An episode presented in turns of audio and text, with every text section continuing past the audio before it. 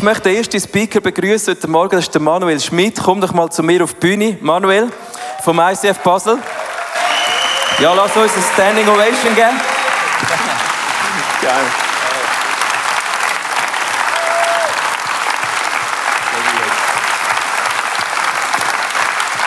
Hey Manuel, ich habe so Freude, dass du da bist. Ich habe gewusst, Israel Sunday kommt. Und äh, ich habe einen Wunsch gehabt, ich wählen, dass der Manuel Schmidt dabei ist. Ich habe wirklich unbedingt wählen. Der Manuel ist ja bei uns im Movement der, der Delegierte für Theologie.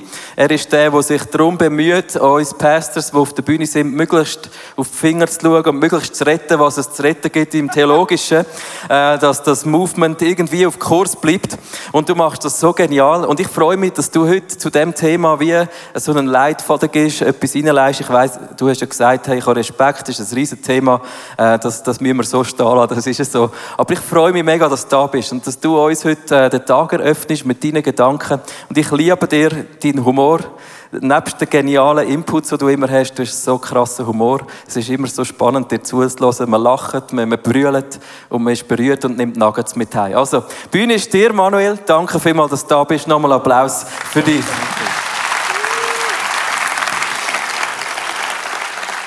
Wunderbar.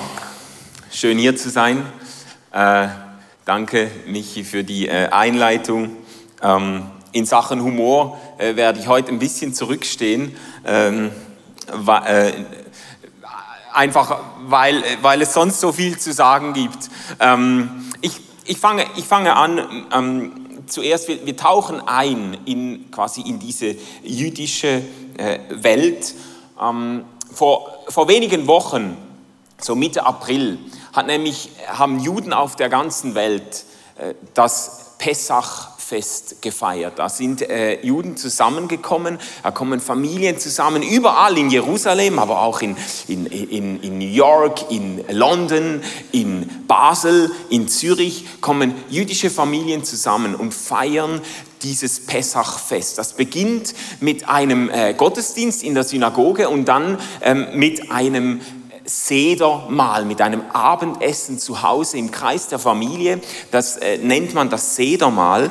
Und ähm, ist ein, ein Ereignis, vielleicht das wichtigste Fest im Judentum überhaupt, auf jeden Fall eines der wichtigsten.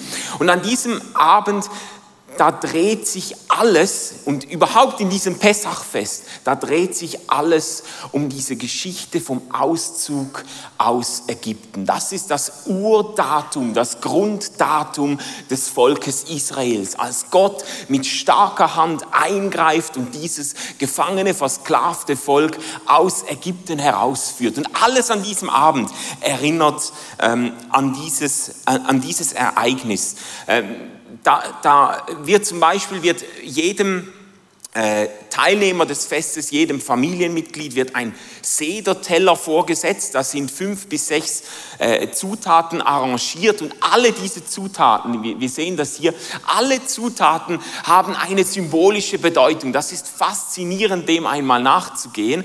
Alles spricht von dieser Geschichte.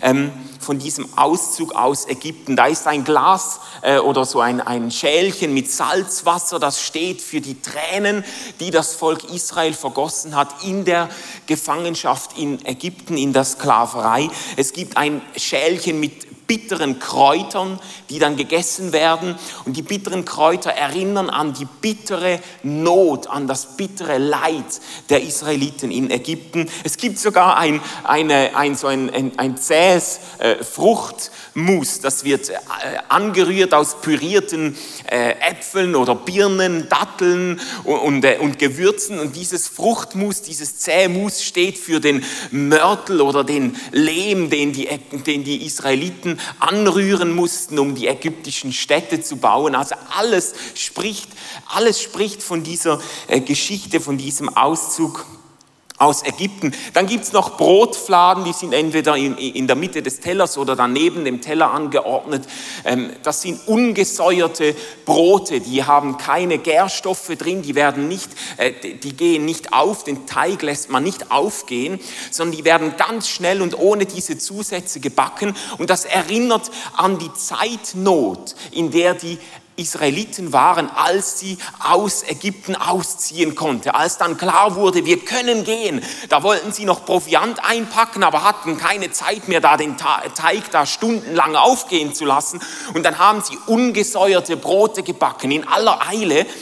Und ähm, diese ähm, Matzen nennt man äh, dieses Brot oder Matzot, die erinnern an, äh, diese, äh, an diesen Auszug.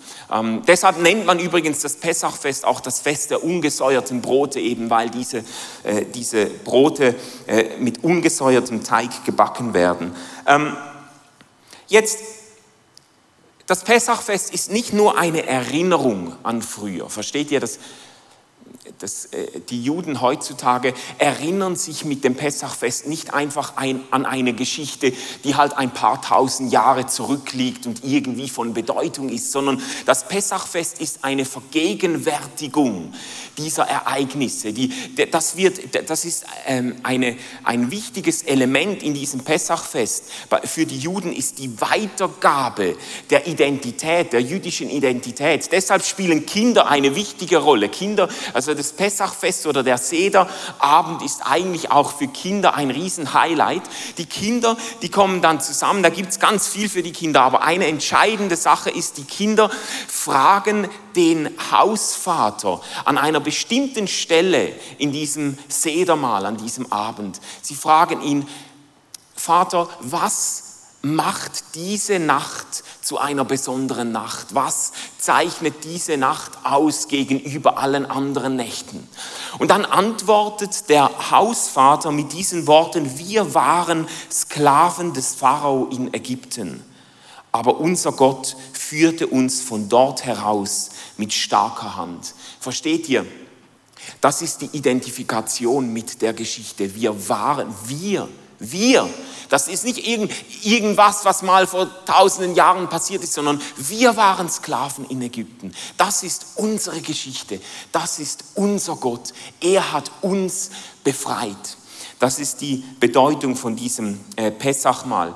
Ähm, ich werde auf diese Geschichte zurückkommen in den nächsten Minuten und wollte euch einfach mal so hineinnehmen in ein, ein ganz ähm, wichtiges Ereignis im, im jüdischen Alltagsleben oder im jüdischen äh, äh, Feiertagsleben bis heute.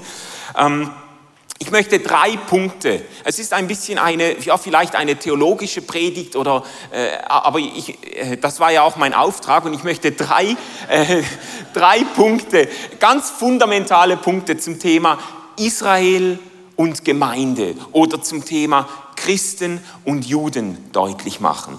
Und der erste Punkt ist ganz fundamental. Wir Christen folgen einem Juden nach.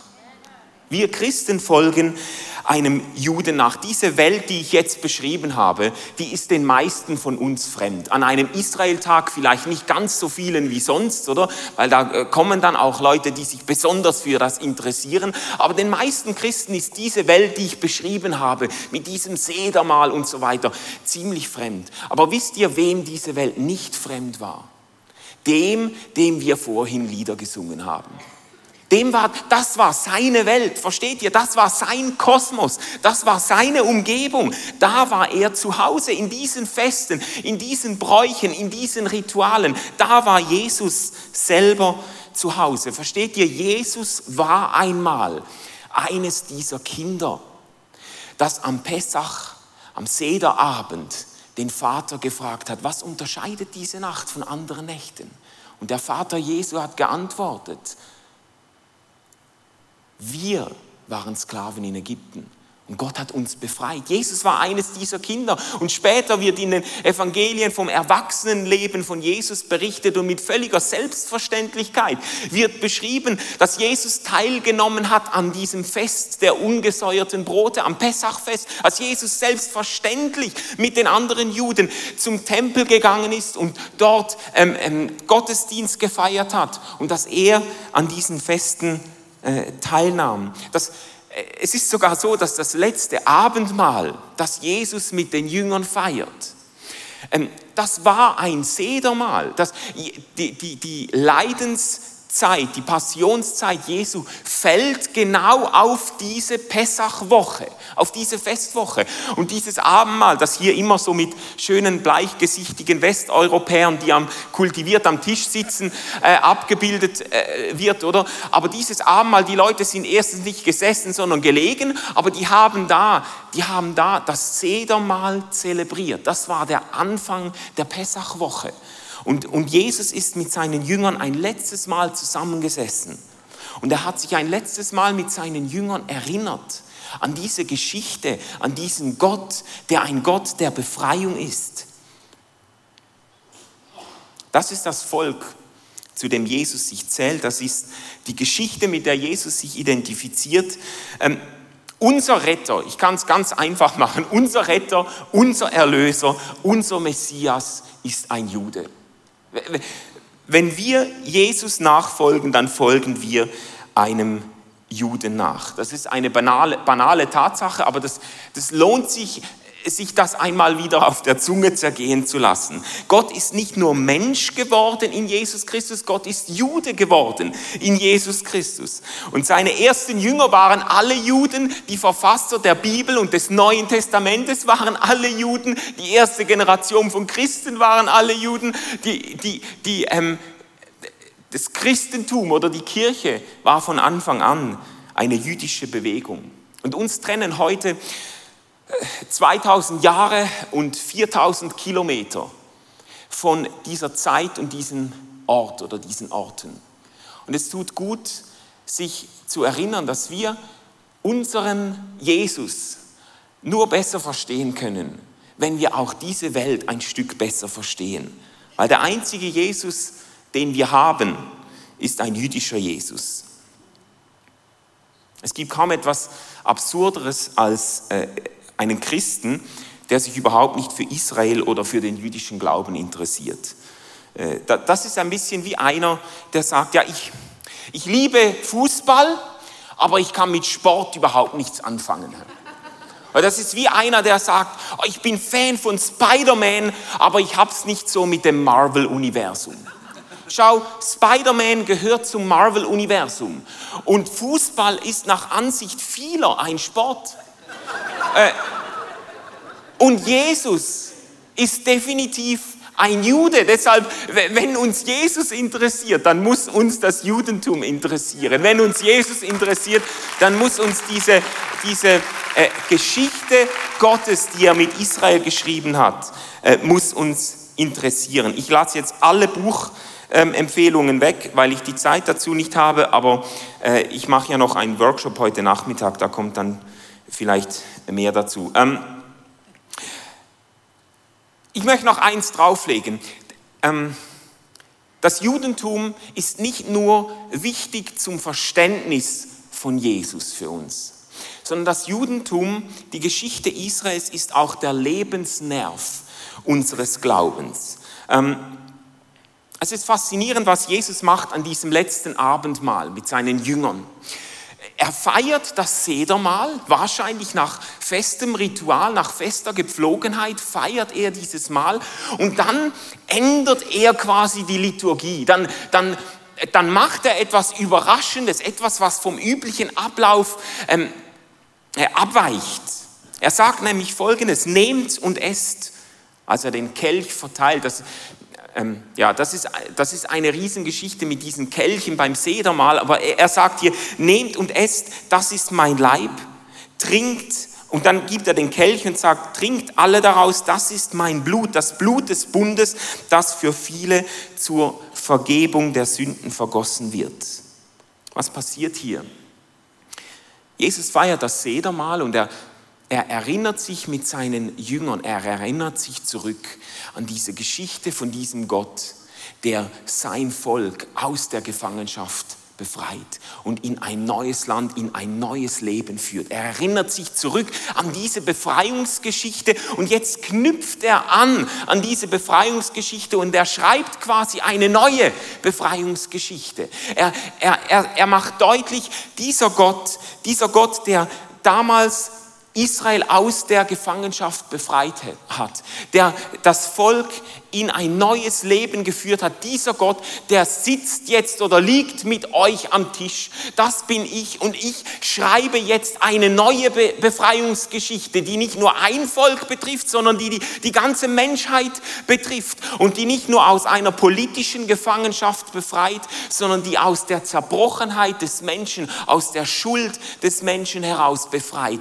und Menschen zu einem neuen Leben freisetzt. Und Jesus macht deutlich, das ist Teil Teil dieser Geschichte, die dieser Gott äh, schreibt, der sich von Anfang an auf die Befreiung von Menschen spezialisiert hat. Und das heißt, wenn, wenn wir Abendmahl feiern zusammen, dann Versteht ihr, wenn wir Abendmahl feiern, dann sagen wir nicht nur, wir sind Teil einer Geschichte, die mit Jesus angefangen hat, sondern wir sagen auch, wir sind Teil einer Geschichte, die zurückgeht bis zu diesem, zu diesem Gott, der, der sein Volk aus Ägypten befreit. Und wir, wir bringen zum Ausdruck, das ist noch derselbe Gott, das ist derselbe Gott, der auch uns befreit und in ein neues Leben hineinführt. Versteht ihr, wir können beim Abendmahl, können wir auch sagen, wir waren Sklaven in Ägypten. Das ist unsere Geschichte. Das ist unser Gott, der in Jesus Christus noch einmal unübertrefflich persönlich zu uns gekommen ist und eine Befreiungsgeschichte geschrieben hat, die uns, die uns gilt. Gut, ich muss äh, dringend voranmachen. Der zweite Punkt. Äh, das ist eine sogenannte antiklimaktische Predigt. Das heißt, es, es wird immer schwieriger und immer herausfordernder und am Schluss benutze ich den Hinterausgang. Okay?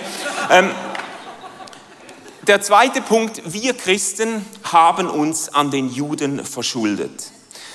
Äh, erinnert ihr euch, ich habe gesagt, es gibt kaum etwas Absurderes, als wenn Christen sich nicht für das Judentum äh, interessieren.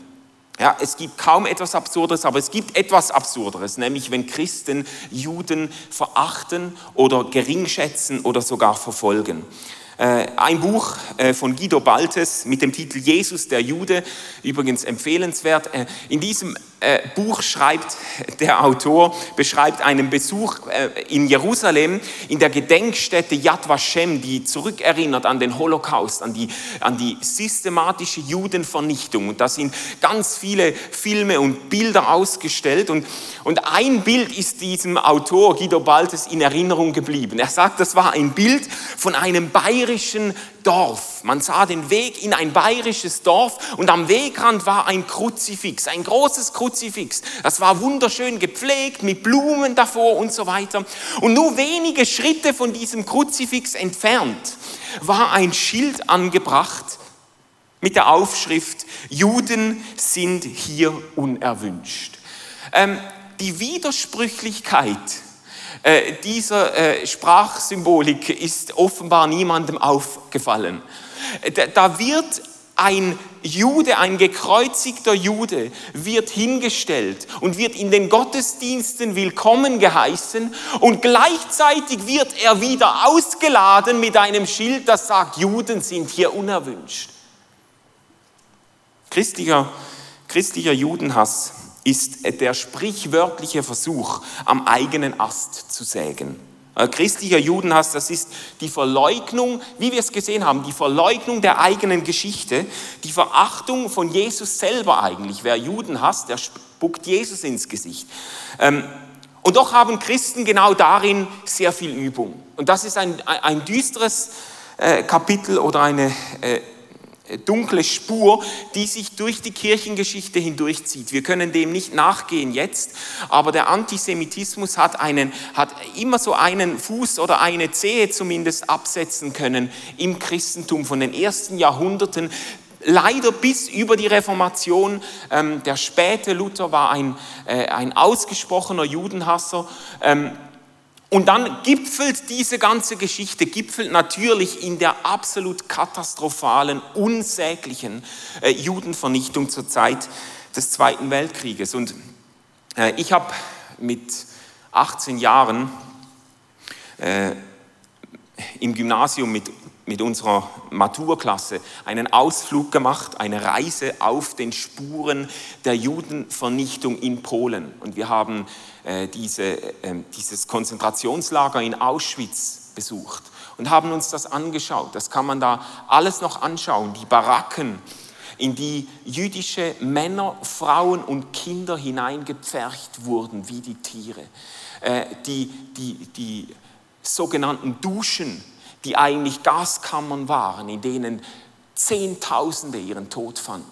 Die schwarze Wand, eine, eine Wand mit dunklen Isolierplatten, die durchlöchert ist, tausende von Löchern. Vor dieser Wand wurden über 20.000 Juden mit Kopfschuss getötet. Und dann natürlich ist dort auch ausgestellt die ganzen Sammlungen von Utensilien, die man den Juden abgenommen hat. Das ist, äh, das ist ein Horrorkabinett sondergleichen. Berge von Schuhen kann man sich da ansehen. Tausende von Schuhen. Äh, in einem anderen, anderen Halle hat es, äh, hat es Haare, Berge von Haaren, die man, den, die haben die alle geschoren, wenn sie sie aufgenommen haben ins, ins KZ. Oder Berge, ein Meer von Koffern, wo die Familiennamen noch draufstehen. Tausende von Eheringen, die man den, äh, den Insassen abgenommen hat. Das ist eine, eine, also ehrlich gesagt, wenn man das einmal gesehen hat, das kriegt man nicht mehr weg. Das ist, das ist, also ich glaube nicht, dass man darüber in einem Menschenleben hinwegkommt, wenn man das mal gesehen hat. Das ist unglaublich. Und daran, versteht ihr, natürlich haben das nicht die Kirchen organisiert, aber daran sind Christen auch beteiligt gewesen. 95 Prozent der deutschen Bevölkerung war christlich, katholisch oder evangelisch äh, und, und hat dagegen nur in wenigen Fällen Einspruch erhoben. Und bevor jetzt irgendwelche besonders frommen sagen, ja, das waren halt Namenchristen, das waren halt keine richtigen Christen, die waren halt nicht bibeltreu genug, muss ich euch sagen, äh, das ist ein düsteres Kapitel in der Geschichte von Freikirchen, das viele nicht, noch nicht aufgearbeitet haben. Keine der Freikirchen, die damals schon existiert haben, haben Einspruch erhoben gegen die systematische Judenvernichtung. Im Gegenteil, alle Freikirchen, es gibt Studien dazu, einige, alle Freikirchen, die, die, es, äh, die es damals gegeben hat, haben äh, Hitler äh, jubelnd begrüßt als einen von Gott eingesetzten Führer und äh, haben geschwiegen zu allem, was in der folgenden Zeit passiert ist. Ähm, ich weiß von meinem Großvater, der ist Pastor ähm, gewesen und hat äh, Theologie studiert auf Krishona in Basel. Da habe ich auch studiert. Äh, ähm, hat Theologie studiert dort während der Zeit des Zweiten Weltkrieges und er hat erzählt, wie sich viele Studenten und Dozenten versammelt haben in der größten Versammlungshalle da, immer wenn Hitler seine Reden gehalten hat und haben am Radio mit Begeisterung die Hitlerreden gehört. Ich sage das nicht, um, äh, um irgendwelche ähm, äh, Institutionen anzukreiden. Ich sage das vielmehr, um uns bewusst zu machen, das ist Teil unserer Geschichte. Versteht ihr, wir können uns da nicht rausreden, wenn wir sagen, ja, ich bin im ICF, das, das gab es damals noch nicht. Das sind unsere Schwestern und Brüder, das ist unsere Geschichte. Und da, versteht ihr, wir können nicht über Juden und Christen reden, wie wenn wir da vor einem unbeschriebenen Blatt stehen würden. Das ist kein unbeschriebenes Blatt. Das ist eine Geschichte, äh, die mit sehr viel Schuld zusammenhängt, auch auf unserer Seite. Gut, der dritte Punkt. Ähm, der Gott der Juden ist ein Gott der Zerbrochenen. Ich glaube, ich habe noch eine Alternative. Wir Christen begegnen Jesus in den Zerbrochenen. Genau, ich habe das nochmal zugespitzt dann äh, in dem Satz, der Gott der Juden ist ein Gott der Zerbrochenen. Lass uns, lass uns noch einmal diese Geschichte von diesem Auszug aus Ägypten etwas näher anschauen, weil da, da lassen sich einige Entdeckungen machen.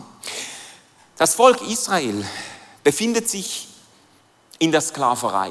Ihre Arbeitskraft wird rücksichtslos ausgenutzt. Männer, Frauen und Kinder werden geschunden, äh, um äh, ägyptische Baupläne zu verwirklichen.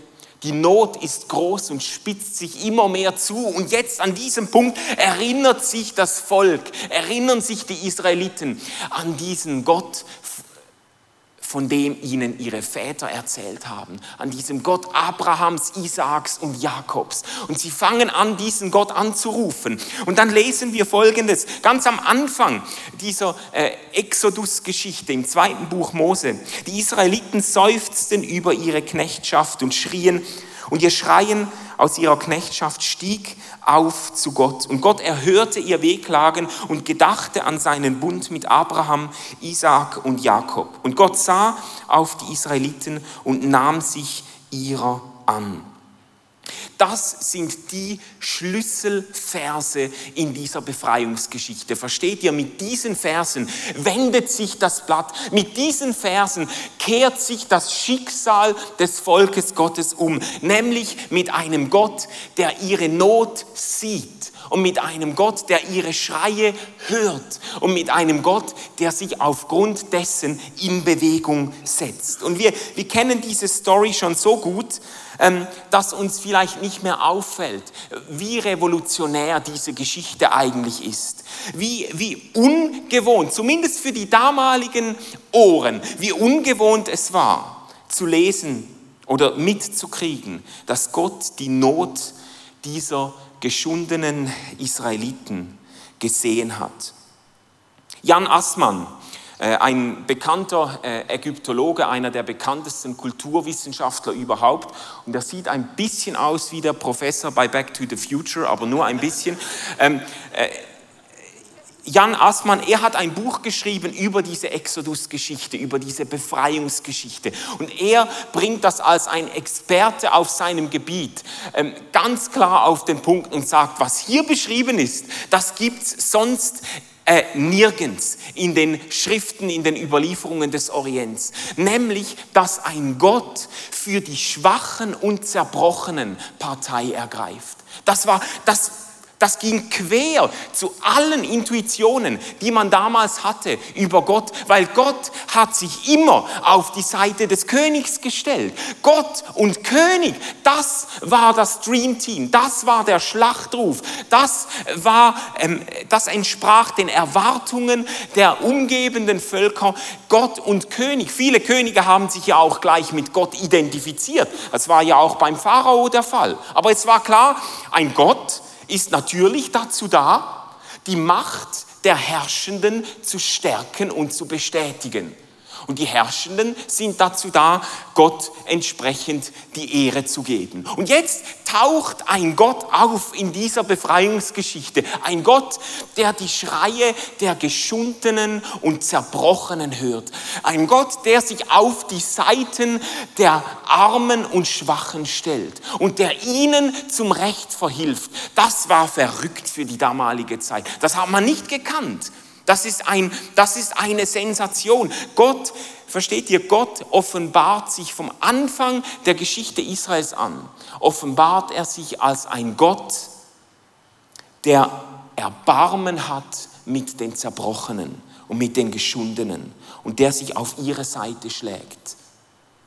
Und mit ihm bekommt es dann der Pharao zu tun, gell? weil der Pharao natürlich dieses Erbarmen gerade vermissen lässt, weil der Pharao eben hartherzig handelt gegenüber den Zerbrochenen und Schwachen und ihm tritt Gott entgegen. Aber jetzt, und das ist ein wichtiger Punkt, den wir sehen müssen, Gott tritt nicht nur dem Pharao entgegen, sondern wenige Generationen später tritt Gott dem Volk Israel selber entgegen weil sie diese Barmherzigkeit im Umgang mit anderen vermissen lassen. Gott ist ein Gott, der sich auf, auf die Seite der Schwachen und Zerbrochenen stellt. Und interessanterweise, als es den Israeliten besser geht, als sie sich einheimisch äh, fühlen im äh, verheißenen Land, als ihr Wohlstand und ihre Sicherheit hergestellt ist, da, ver, da vergessen sie die Barmherzigkeit und Gerechtigkeit den Schwachen und Zerbrochenen in ihrem eigenen Land. Und jetzt haben sie plötzlich diesen Gott Israels gegen sich. Und die Propheten stehen auf. Lest das nach. Verschiedene, äh, eine ganze Reihe von Propheten.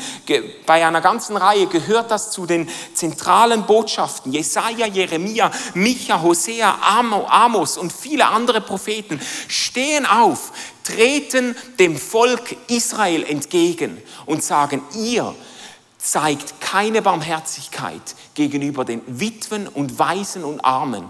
Ihr zeigt keine Gerechtigkeit gegenüber den Zerbrochenen und Schwachen. Und sie treten dem Volk auf die Füße.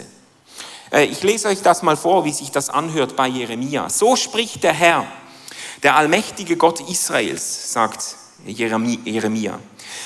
Ihr müsst euer Leben vollkommen ändern. Nur dann werde ich euch weiter in diesem Land wohnen lassen. Ich sage euch, ändert euer Leben von Grund auf. Geht gut und gerecht miteinander um. Unterdrückt nicht die Ausländer, die Waisen und die Witwen. Und hört auf, hier das Blut unschuldiger Menschen zu vergießen. Nur dann dürft ihr für immer in diesem Land bleiben, das ich euren Vorfahren geschenkt habe. Wenn wir das auf dem Hintergrund der gegenwärtigen Situation lesen, äh, ist das ein hochbrisanter Text. Und wir, und, und wir finden viele solche Texte. Und an vielen solchen Texten, die Propheten legen Wert darauf, dass die Barmherzigkeit und Gerechtigkeit nicht nur dem eigenen Volk gilt, sondern auch den Fremden und Ausländern. Das kommt in vielen Texten, äh, Prophetentexten vor. Gott stellt sich nicht einfach blind hinter ein Volk und segnet alles, was dieses Volk tut.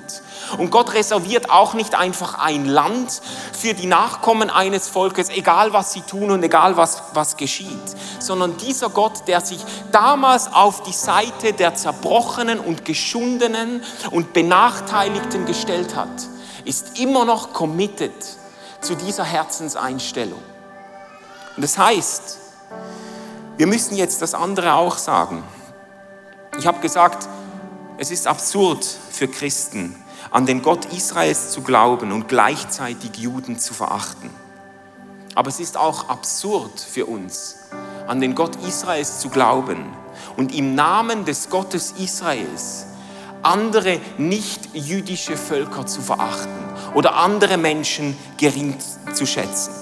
Wer den Gott Israels ernst nimmt, der sich für die Fremden und Ausländer im Land einsetzt, der kann, ich, ich will nicht unnötig politisch werden, aber so weit möchte ich gehen, wer, sich, wer, wer den Gott Israels ernst nimmt, der sich für Ausländer und Fremde einsetzt, der kann nicht im Namen dieses Gottes die Palästinenser verachten oder Muslime überhaupt gering schätzen. Versteht ihr? Es gibt, es gibt eine Art, eine, es gibt Formen von christlichem Zionismus und von undifferenzierter Parteinahme für das politische Israel. Es gibt Formen, die am Herz dieses Gottes vorbeigehen. Und, und äh, man, ich glaube, man kann im Namen der Israel-Begeisterung den Gott Israels verpassen oder das Herz dieses Gottes verpassen. Weil das ist ein Gott, der von Anfang an in dieser Befreiungsgeschichte, an die sich die Juden beim Pessach erinnern und an die wir uns beim Abendmahl erinnern. Dieser Gott hat sich von Anfang an auf die Seite der Schwachen und Zerbrochenen gestellt und hat sie aufgerichtet und hat den Geschundenen und Vergessenen zurecht verholfen. Das ist unser Gott. Das ist unser Gott.